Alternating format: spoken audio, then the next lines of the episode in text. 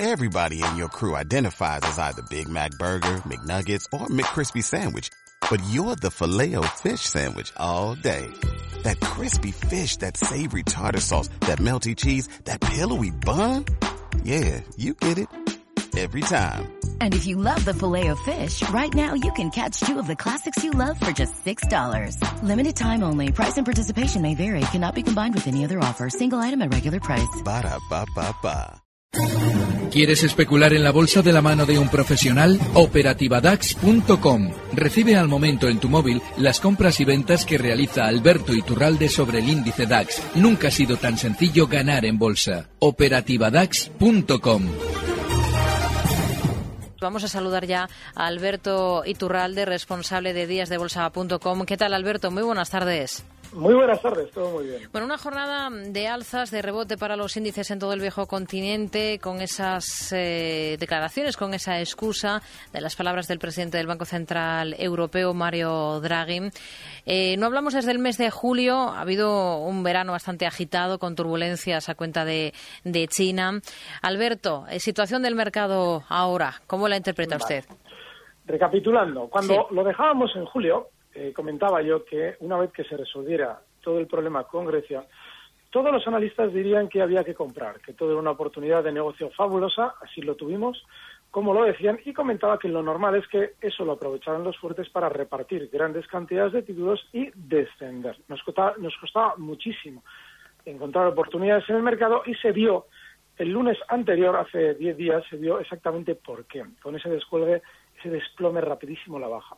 Ese movimiento es súper significativo, en el sentido de que, sobre todo, lo que ha conseguido es dejar a muchísima gente enganchada en el mercado con aquella información positiva que el poder financiero astutamente supo gotear en el mercado. Hay que recordar que mientras las empresas nos daban grandes resultados, el núcleo duro de cada una de ellas iba vendiendo títulos a los pequeños inversores que al calor de esos resultados consideraban que se encontraban ante una fenomenal oportunidad de negocio. Una vez que se ha producido el primer golpe bajista, digo primer porque no tiene pinta de haber finalizado, ¿qué es lo que pasa ahora? Que una vez que también, después de ese primer susto, el índice alemán DAX Cetra, hoy ya rayaba la zona 10.350, pues ha rebotado, vuelve de nuevo otro elemento más, en este caso nuevo en estos últimos meses, Mario Draghi, a salir a la palestra para decirnos que va a inyectar dinero sin subyacente todo el que queramos. Es decir, que nos va a dar dinero para utilizarlo ahora generando más crisis en el futuro. Eso es lo que es un QE.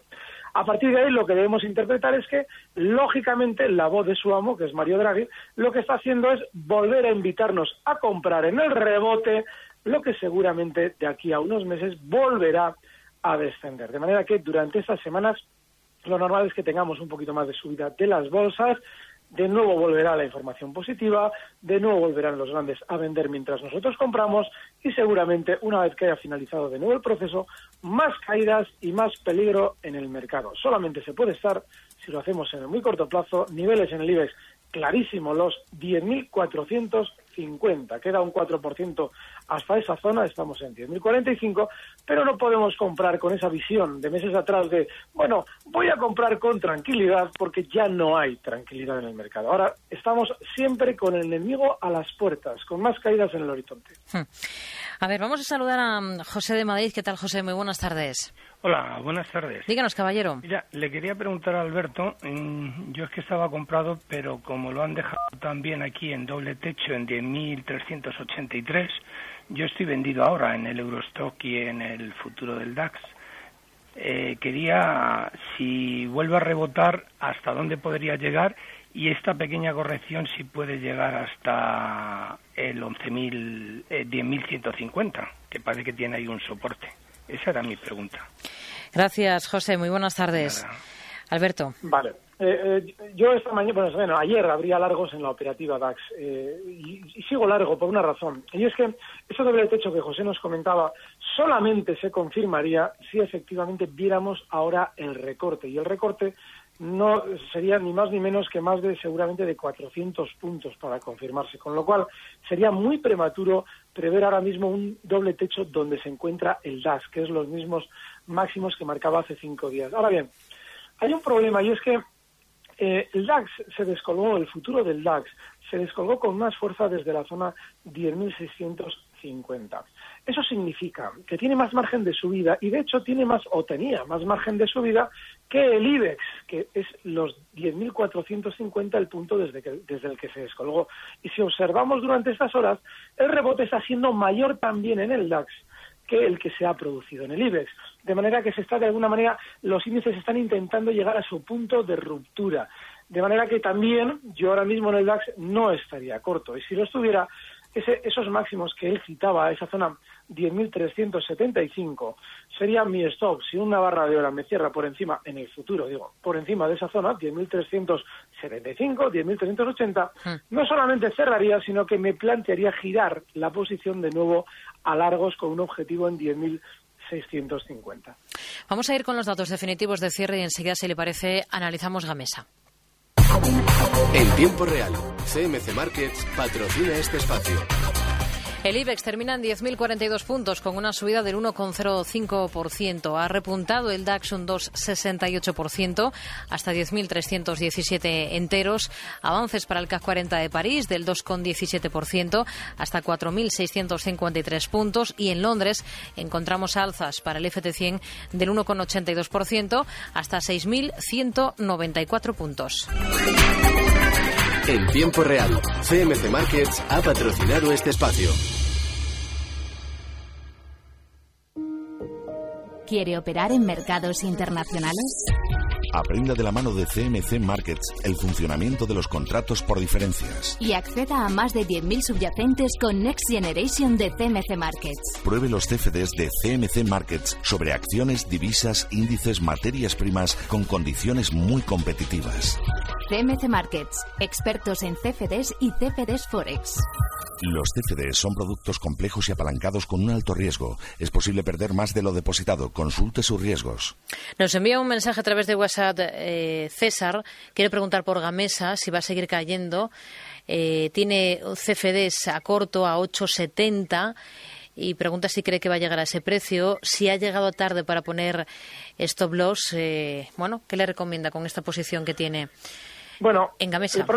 El problema de los derivados y sobre todo eh, los CFDs que dicen en 8,70, bueno, pues estamos hablando de que Gamesa está continuando en 13,06.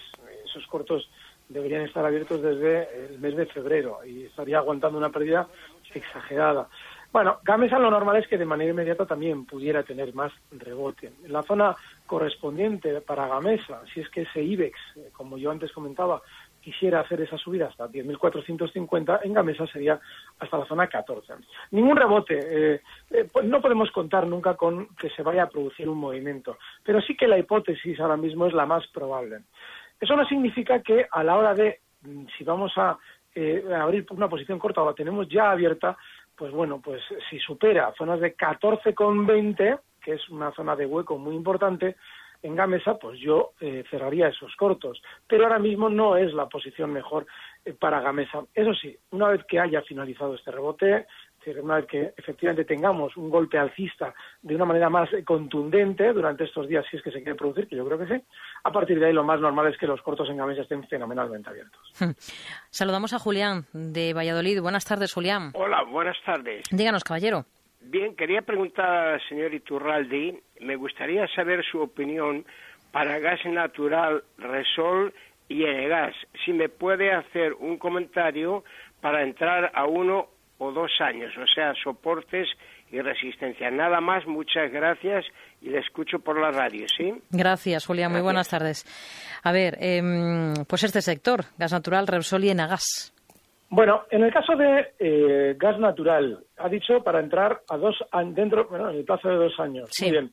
Está ahora mismo en 17,98. Bien, yo cualquier recorte que hiciera gas natural a esas zonas de 12,50, estaríamos hablando de un recorte, no sé si lo va a hacer, pero desde luego esa es la zona de soporte más importante, un recorte aproximado del 50%, ahí me plantearía la entrada. Y estoy siguiendo un poquito el guion que él de alguna manera nos sugería de esos dos años. El caso de Repsol.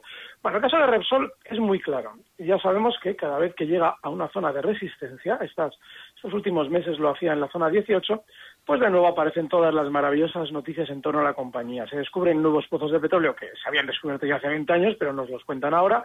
eh, se prometen nuevos dividendos y una vez que todo eso se ha producido, descuelgan el valor a la baja con todos los enganchados.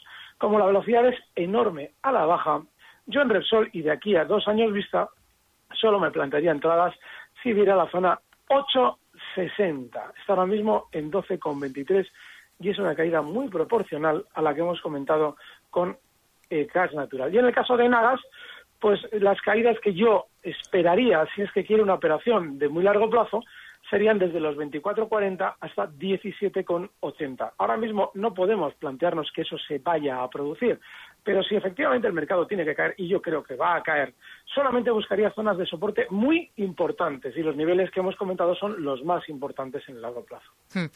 A ver, em, otro oyente que nos escribe, que no nos dice su nombre, por cierto, pero pregunta por Mafre, quiere un análisis de la compañía, las tiene compradas, acciones de la aseguradora, a 2,83. ¿Qué le parece esta? Bueno, pues muy mal, me parece muy mal porque el valor es súper bajista y además mucho más bajista que el resto del mercado, que no ha sido poca cosa lo demás. ¿Qué es lo que pasa? Que si Mafre, eh, que cuando quiere subir lo hace con mucha fuerza, cae de la misma manera, pues ahora no nos debe extrañar que desde los 2,56, él dice 2,80, pero ¿dónde está ese stop? Es decir, hemos dejado correr el precio hasta 2,56 y ahora nos inquieta. Pues lo normal es que todavía pudiera tener durante las próximas fechas más recortes a zonas de 2 30, ma fare su un prezzo che non hai testato. Hmm.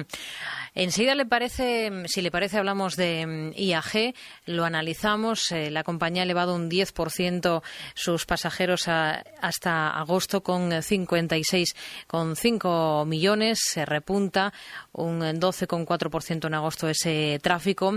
Agenda para mañana. Vamos a ver qué tenemos que situar en nuestra agenda, qué es lo más importante a tener en cuenta. Y luego continuamos respondiendo a sus dudas sobre bolsa con Alberto Iturralde, responsable de díasdebolsa.com. Bye.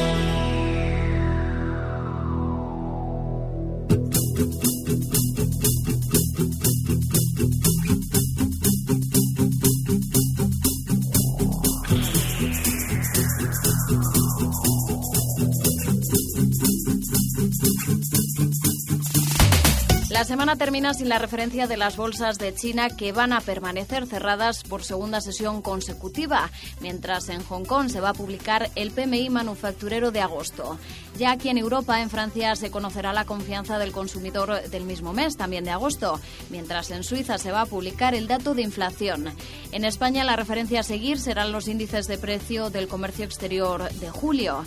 Y para toda la zona del euro, Eurostat dará a conocer los precios industriales a la importación también del mes de julio. En Estados Unidos el informe de empleo del mes de agosto va a dominar la jornada. También se van a conocer los strips del Tesoro del mismo mes. Y ya en el ámbito corporativo, la española Naturhaus va a pagar dividendo y conoceremos los resultados de China Eastern Airlines.